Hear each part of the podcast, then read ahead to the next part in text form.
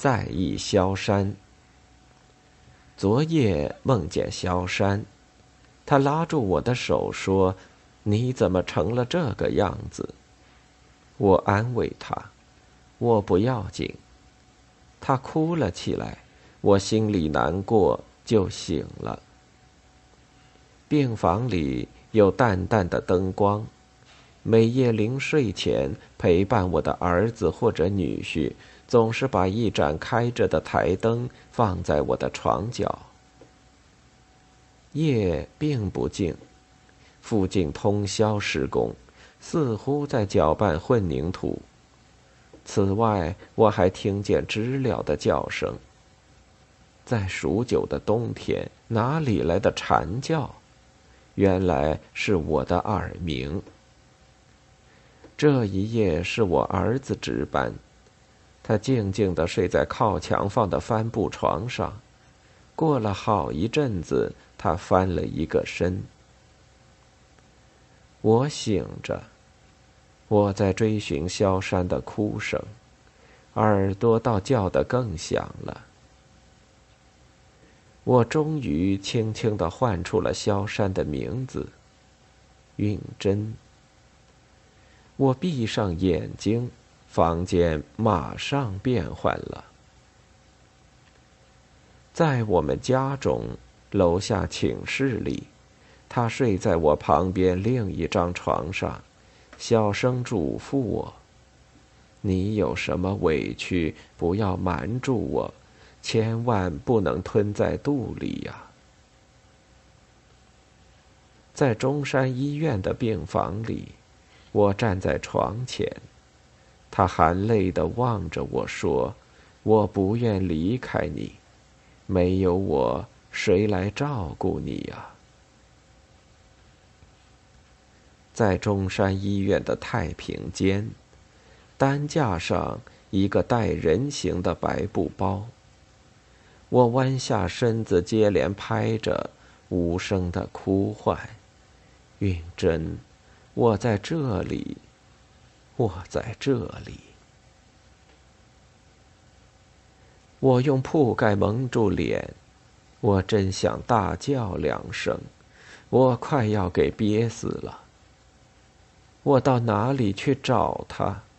我连声追问自己。我又回到了华东医院的病房。耳边仍是早已习惯的耳鸣。他离开我十二年了。十二年，多么长的日日夜夜！每次我回到家门口，眼前就出现一张笑脸，一个亲切的声音向我迎来。可是走进院子。却只见一些高高矮矮的、没有花的绿树。上了台阶，我环顾四周，他最后一次离家的情景还历历在目。他穿得整整齐齐，有些急躁，有点伤感，又似乎充满希望。走到门口，还回头张望。仿佛车子才开走不久，大门刚刚关上。不，他不是从这两扇绿色大铁门出去的。以前门铃也没有这样悦耳的声音。十二年前更不会有开门进来的挎书包的小姑娘。为什么？偏偏他的面影不能在这里再现，为什么不让他看见活泼可爱的小端端？我仿佛还站在台阶上，等待着车子的驶进，等待着一个人的回来。这样长的等待，十二年了。甚至在梦里，我也听不见他那清脆的笑声。我记得的只是孩子们捧着他的骨灰盒回家的情景。这骨灰盒起初给放在楼下我的寝室内床前五斗橱上，后来文革收场，给封闭了十年的楼上他的睡房起风，我又同骨灰盒一起搬上二楼，他仍然伴着我度过无数的长夜。我摆脱不了那些做不完的梦。总是那一双泪汪汪的眼睛，总是那一副前额皱成川字的愁容，总是那无限关心的叮咛劝告，好像我有满腹的委屈瞒住他，好像我摔倒在泥淖中不能自拔，好像我又给打翻在地，让人踏上了一脚。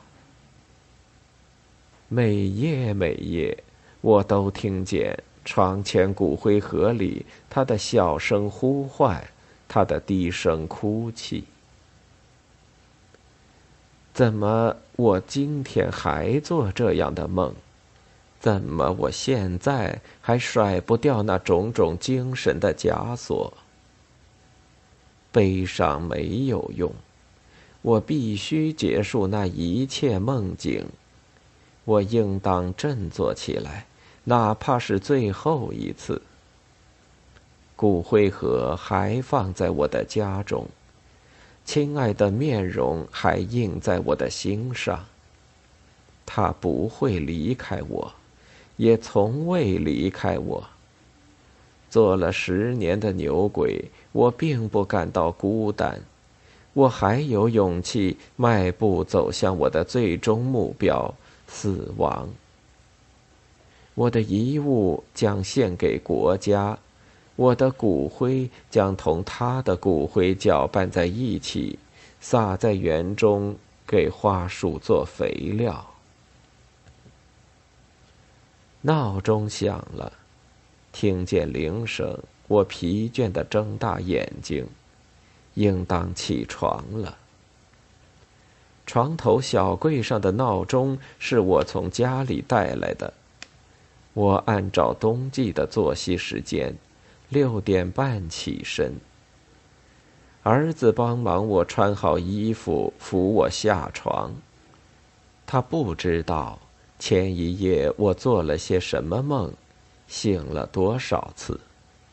一九八四年一月二十一日。